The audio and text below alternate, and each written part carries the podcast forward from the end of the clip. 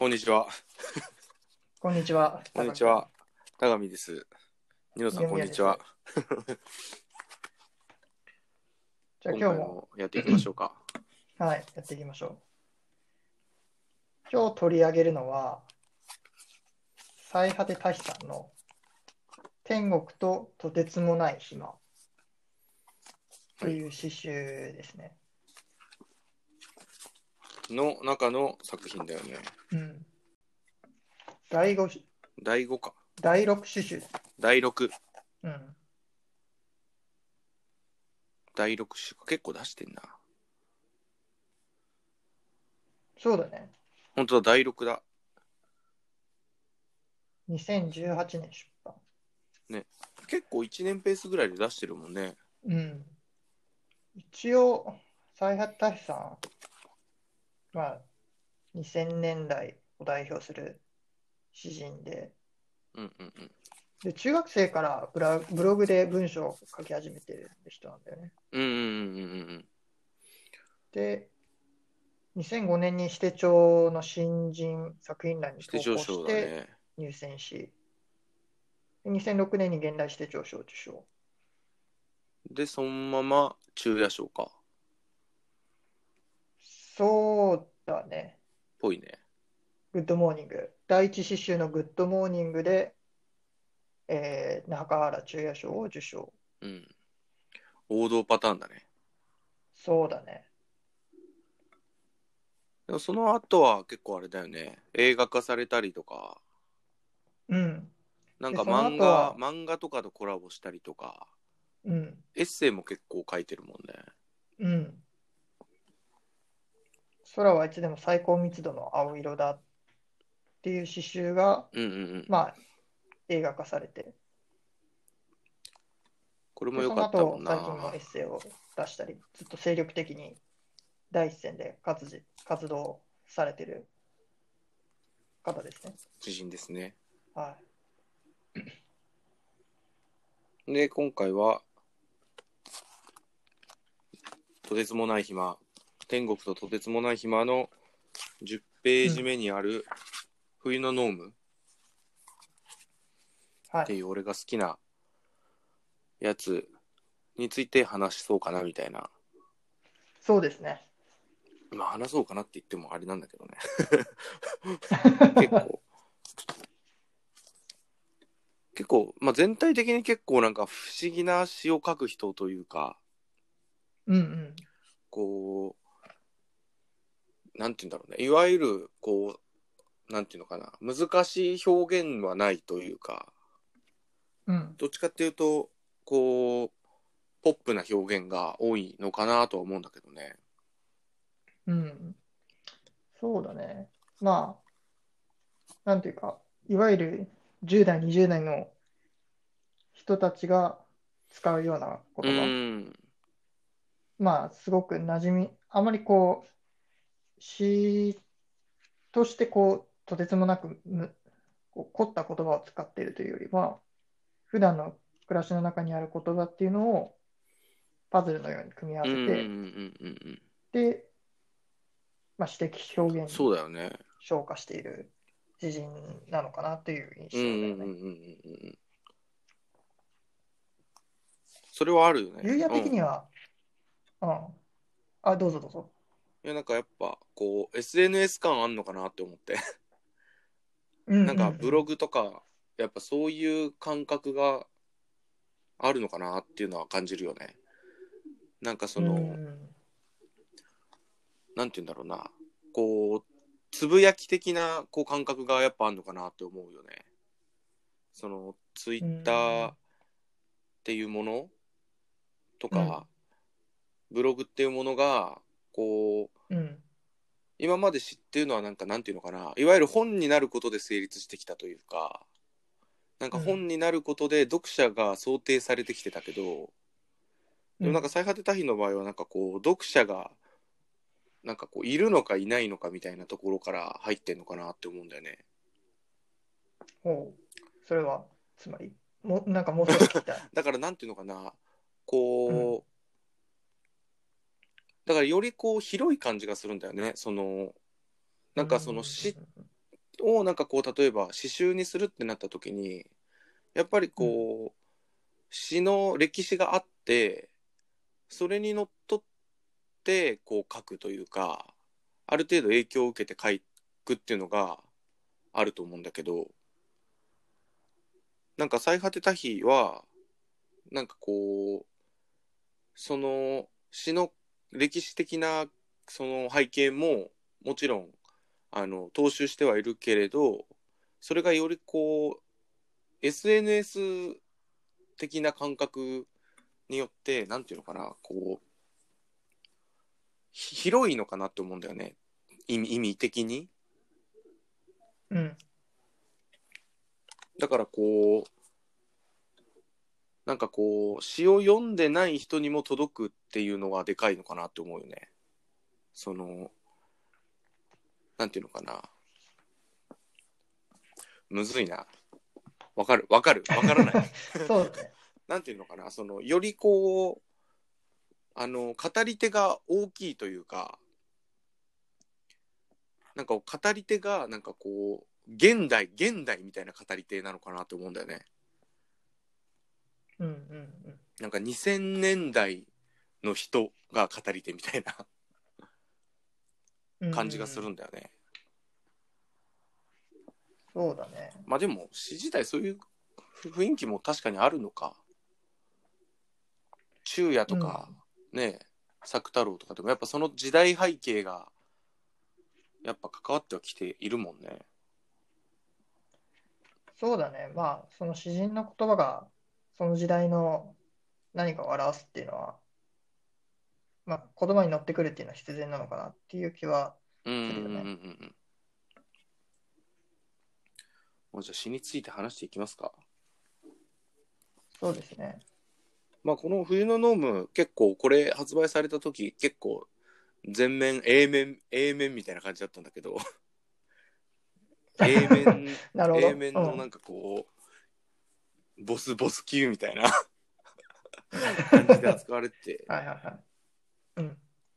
でもやっぱこれなんか最後のなんか産業がなんか結構帯とかに使われてたりとかしててうんうん。なんかここが結構俺は好きなんだよね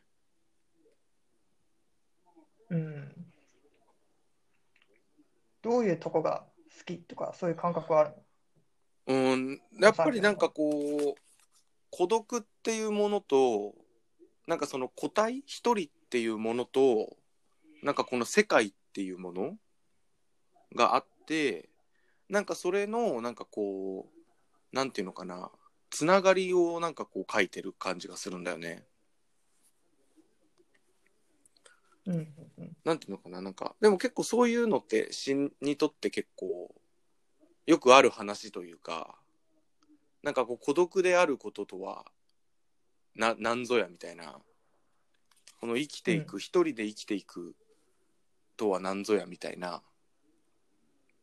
なんかそういうのってあるじゃん。なんかあのーうん。谷川俊太郎とかでもさなんか素敵な一人ぼっちっていうのがあったりとかさなんかそのやっぱ一人でいること、孤独でいることって結構詩の中では大きいテーマだと思うんだけどうん。なんかそれがこ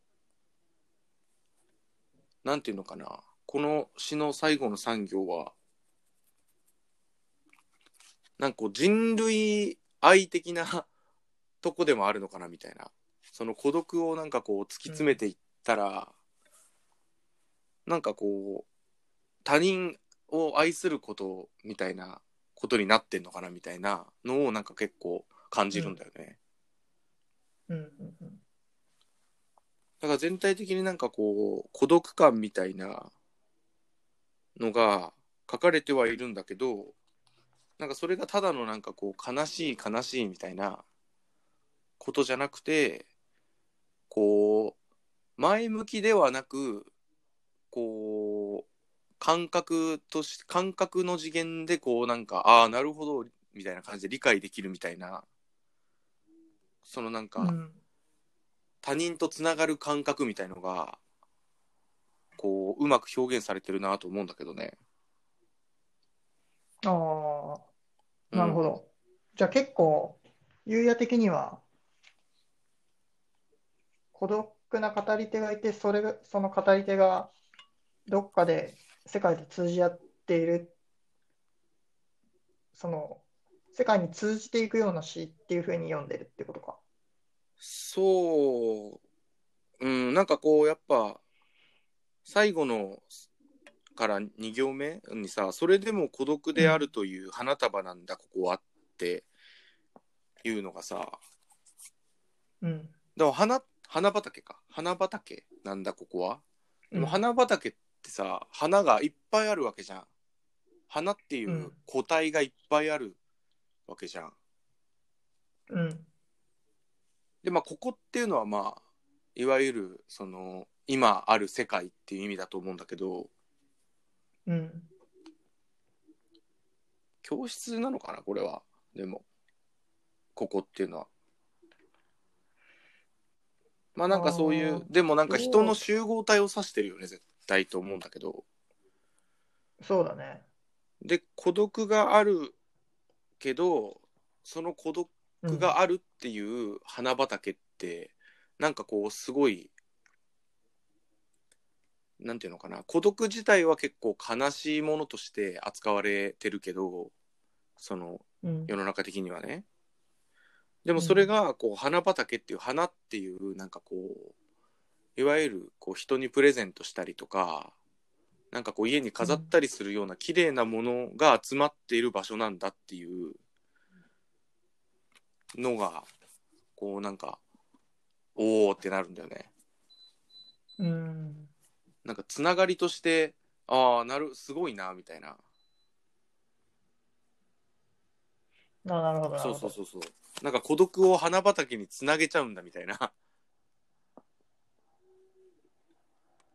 なるほど。じゃあ、どっちかっていうと、こう、ポジティブな表現、あ、ポジティブって言葉が正しいから置いというんうんうんて、まあその前向きな表現として、孤独と花畑っていう言葉がつながってるっていうふうに読んでる。そうそう。なんか意外となんかうん最果てた日ってむっちゃポジティブ思考なんじゃないかなって思う時はある。なんかその孤独をなんかこう極限まで煮詰めた結果めっちゃうまいカレーできましたぜみたいな。なんかそういう感じがするそれをなんかみんなで一緒に食べようよみたいな。孤独に詰めたらマジ最高よみたいな。出汁出まくるよみたいな。感じがするんだよね、そうそうそうなるほそでもそのなんか孤独を見つめるようとしてるっていうのは、僕も結構うわかる気がするただ僕は結構これすごくなんだろうね。どっちかっていうと苦しそうな詩だなっていうふうにはあ読んだすなんかタイトルがまず冬のノームじゃん。うで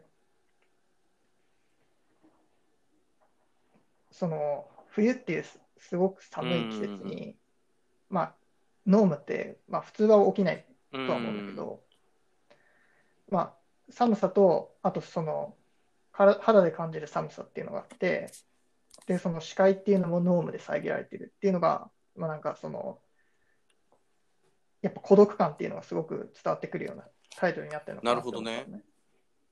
うん。で、君はいつも残像だったっていうふうに書き出しで始まってるじゃん。今日あんまり どこまで詩集読んでいいのかよくわかんないけど、でもなんかそのまあ、やっぱ始まりもさなんか君はいつも残像だったっていう、なんかちょっと悲しげなスタート。なんだけどだよね。2行目が光で満ちているってことだって書いてる。これってなんかさなんかそれでも孤独があるという花束なんだここあ花畑なんだここはっていうのとなんか似てるよねやっぱ。なんかそのマイナス的なイメージからプラス的なイメージにこう変わるみたいなうん、す。僕はね、光が満ちているってことだって、こう結構さ、詩全体としてさ、こう明るい言葉みたいなのが出てくるじゃん。これ逆、それは僕、なんか不気味さっていうふうに僕は捉えてるんだよるほどね。こうちぐはぐさみたいなでとこ。うーん。そうそうそうそう。だからそのちぐはぐさがすごい孤独感っていうのをキーワードとして。うーん。なんか光が満ちているってことだっていうのもそうだし、あの。詩のね、中盤とかで。好きはや優しさでしかない、挨拶でしかない定型文。ここはね、結構ね、ゾクッとする一文だなと思った。好きっていう言葉が、その、ひ挨拶でしかない定型文、定型文であるっていういやこの感覚って、すごくこう、まあ、わかなるるほどね。というか、なんと、肌でわかる感じがして、あの、まあ、あくまで僕の感覚だけど、こう、SNS とか、そのインターネットっていうもので、こう、つながってはいるんだけれども、決してこう、近くに寄り添ってくれてるわうけじゃない。で、友達だし、その、友達がいたり、その友達と、すごく、まあ、友達としていい関係ではあるんだけれども、こう、なんだろう、根っこの部分で歯車がうまく噛み合ってないっていうか、ああ、やっぱりこう、あれだよね。言葉っていうものに対しての捉え方っていうのがやっぱあるんだね。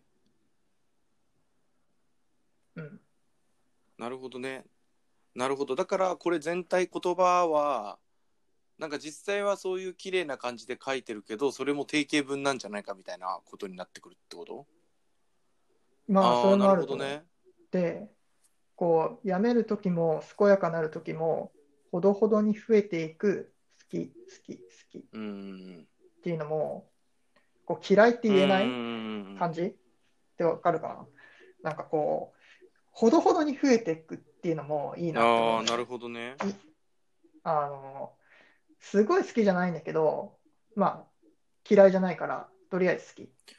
うん。だけ、ど、あの、やっぱりこう、そのほどほどに増えていくその好きな感じっていうのも、こう距離感があるから、こう、本当の好きになりきれないっていうところがあるような気がするんだよね。うん。だその、でもそういうこう人との距離感っていうのは、別にいい悪いっていうよりは、今の時代こう、みんながこう持ち合わせてるものだと思うんだよ。いろんな人とのつながりの中で。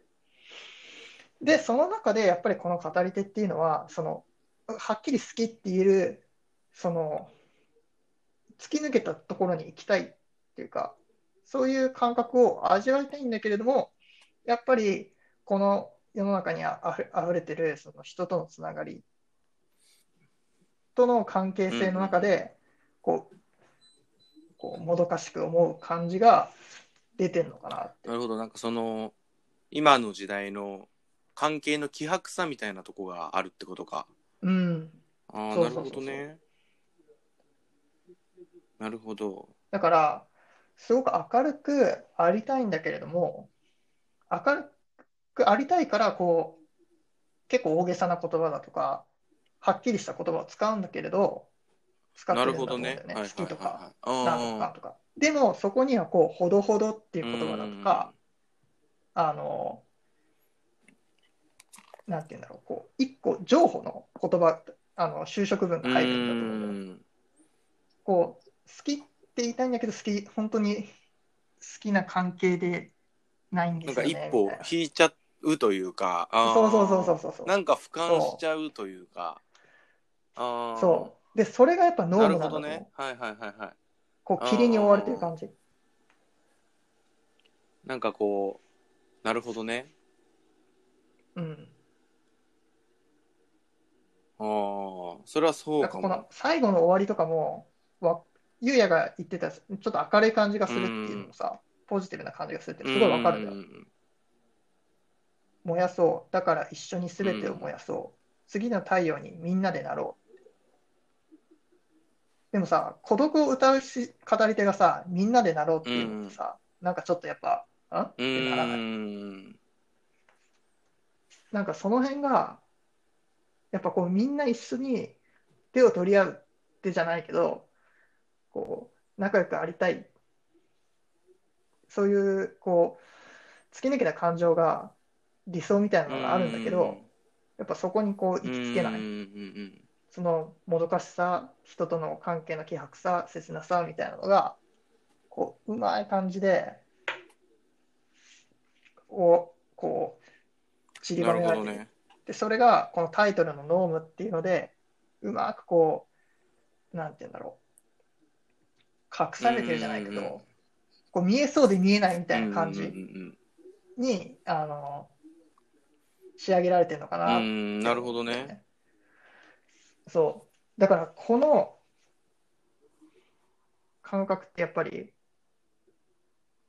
まあ、すごいいいよね。こういうのをかけるっていうのは、うん、すごいうまいなって僕は思確かにね。そこまで考えてなかったわ。う。いや、でも、ゆうやとのあの話聞いてる感じ、多分同じ感じなんだろうなっていうのはなんとなく思った。うん。まあなんか結構あれだよね。あい曖昧でもないけど、なんかこう、うんあれだよね。個っていうものとやっぱ世界っていう、なんかこう、ちっちゃいものとでかいものの、なんかこう、関係性うん。が、こうなんか、わからないみたいなことだと思うんだよね。うんうんわからないけど、なんかこう、他他者っていうのがいて、それでうんなんかこう生きているかなきゃいけない、生きているんだっていう感じがやっぱするよね。うん。うんうん。うん、なんかそれに対してこう、まあ本当に肯定でも否定でもないというか、うん。こんな感じじゃんね？みたいな。そうだね。ね、多分達観し、達観してるわけでも、そうそうそうそうそう、なんかそれが面白いよね。うん。なんかこう、こじらせてる感じでもないっていうね。うん。非常にこう、どこにも行けないもどかしさ、この生きてるとこう胸に残るモヤモヤを抱えつつも、まあ、生きなきゃいけないよなっうんていうのをうまくこう詩この一編の詩の中に表現しているような気がする。うん、これはマジでいいんだよな。これいいんだよね、いい詩だよね。結構。うん。天国ととてつもない暇は、あの、ゆうやが誕生日プレゼントに僕にくれた詩集だけどさ、なんかこう、改めてじっくりこの一編を読んでみると、やっぱり0年代の詩人っていうふうに言われるゆえんっていうのがこの辺にあるのかなって気はしたな。確かにね。うん。なんかやっぱちょっと毛色違うもんね、この人。そうだね。うん。うん違うと思う。なんかこうかぶってはいるけど、なんかこうはみ出てる部分もしっかりあって、うん。なんかこう、これが個性的になるっていうのが面白いよね。なんかこういう感覚とかをなんかこう書いて、なんか個性的な、になってし、なるっていうのが、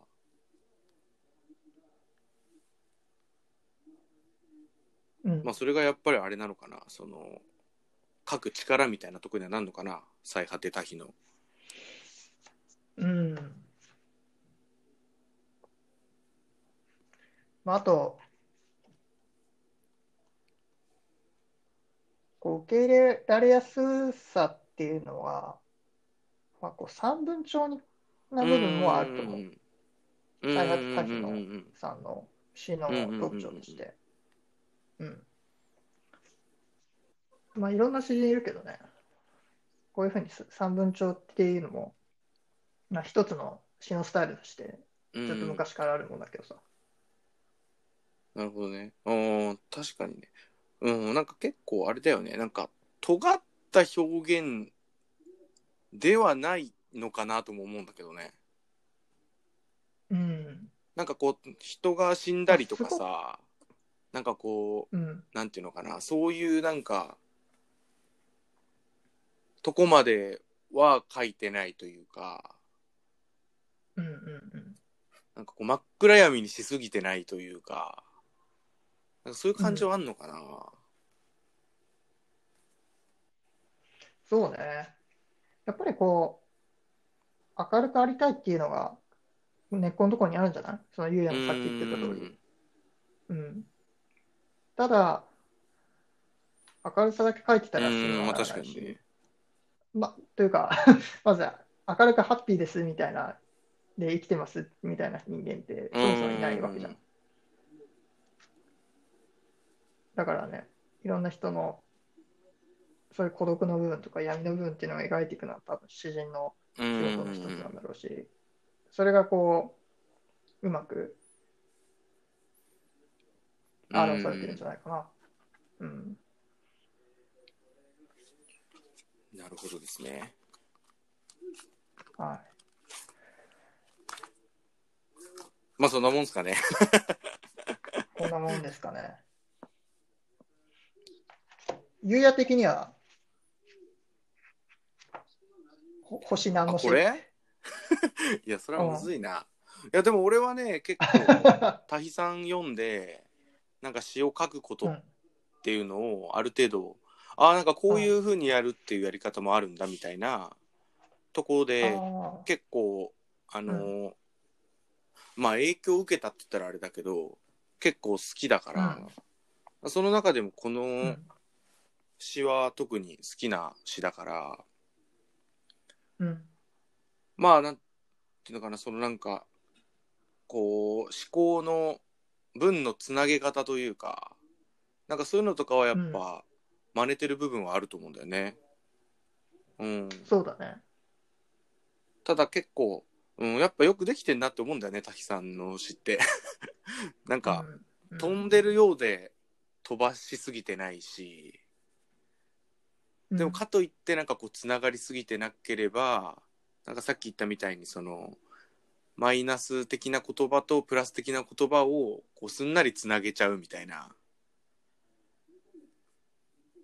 なんかそういうところにやっぱ凄さ感じるよね。うん。そう。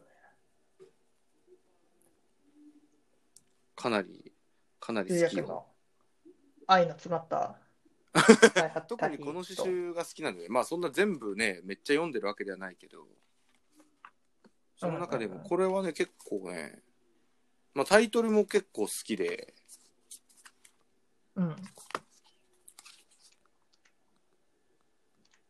なんかこう、なんか三部作みたいなの出したんだよね、最果てた日って。なんかあの、うんうん。夜空はいつでも最高密度からかなんかが三部作かなんかになってて、死んでしまう系の僕らに夜空はいつでも最高密度の青色だ。愛の縫い目はここ作がそうそう三。部作って呼ばれるんで、その後にこれ出したのよ。だからなんかちょっと一個出たのかな、なんか出たなみたいな 風には思ったんだよね。うんうん。あなんかちょっと変わった？みたいな。うんうんうん。っていう感じかな。うんうんうん。ですね。ニノさん的にはどう？タヒさん。僕は、サーヤ大志さんのビッグファンでは。ないんですよね。あの、まあ、はい。だけど、こう、改めてこの冬のドームをしっかり読んでみた感想としては、あすごくうんいい詩だなって思った。うん。ただ僕、やっぱり詩を読む上で、こう、なんて言うんだろう、切り詰めた詩とか、言葉を切り詰めていたりとか、こう、行をこう切り詰めたりとか、そういう詩が結構、なんていうの、僕の、まあ、好み的なね。僕の中には。そうそうそう。な部分があるから、まあ、その三文帳にしちゃうんじゃなくて、こう切り詰めた形で書くっていうのが、書き方をしたらまあどうなんだろうなっていうのもまた思ったりちょっとねはするかな。タヒさんはそういう感じではないもんね。切り詰める的なことでもないもんね、やっぱ。うん。ただこう、何を書かないかっていうようなうんうんうんうんさ、こう、書かないで表現するっていうのは、うとてもやっぱん。上手い人だと思うから、まあ、詩のスタイルとしてね、三分詩が好きな人にとってはうん。かなり刺さる詩だし、まあ、詩集全体としても三分帳だから、そうだね、確かにね。まあ、あんまりなんかそういう、ね、あの、スタイルとかって、あんまりこう、まあ、なんていうのかな、確立しすぎてもあれなのかなとは難しくなってくるのかなとは思うけど結構最果て多比はうん。そのなんかスタンスの取り方が上手だよね、うん。そういうなんか自分の色は出しつつでもなんかこう水のように形を変えられるというかうん。なんかそういう感じはするよねうん。まあそんな感じですかね そんなもんですかね。じゃあでは皆様またでは、また。お会いしましょうはいさよならさよなら。